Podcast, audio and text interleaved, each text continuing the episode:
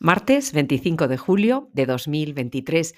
Llegamos de nuevo a una semana clave para las bolsas en la que va a coincidir la reunión de tres bancos centrales. Hoy y mañana la Fed, jueves Banco Central Europeo y viernes Banco de Japón.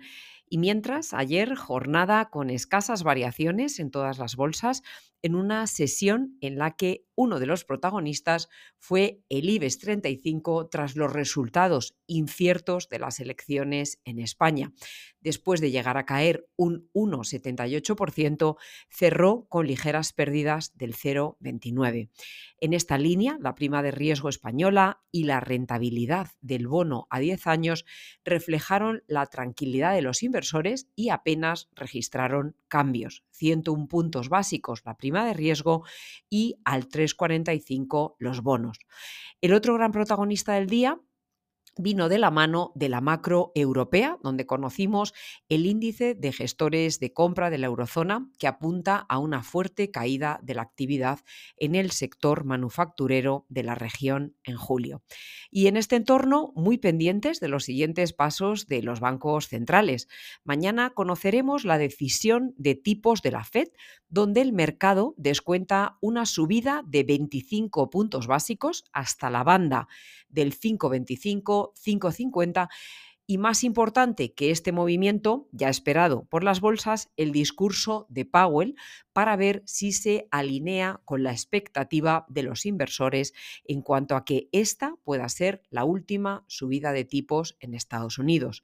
En lo que respecta al Banco Central Europeo, queda igualmente descontada una subida de cuarto de punto que lleve los tipos al 4,25 y el de los depos al 3,75, si bien en este caso, en la siguiente cita de la institución, ya el 14 de septiembre, se cuenta con otro incremento de las tasas.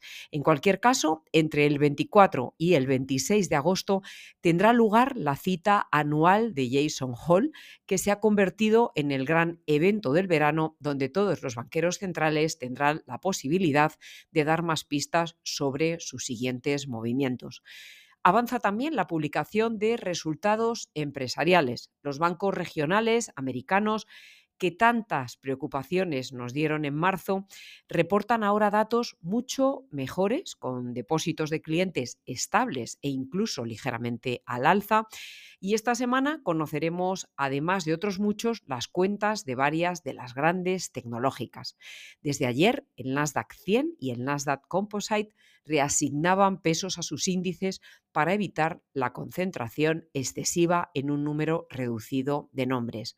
Para terminar esta semana, el jueves conoceremos la primera estimación del PIB del segundo trimestre en Estados Unidos, que se espera se sitúe en el 1,8% desde el 2% anterior, y el viernes, a la reunión del Banco de Japón, se sumará el dato favorito de la Fed, el deflactor del consumo privado de junio, que podría retroceder hasta el 3% desde el 3,8% y en tasa subyacente al 4,2% desde el 4,6%.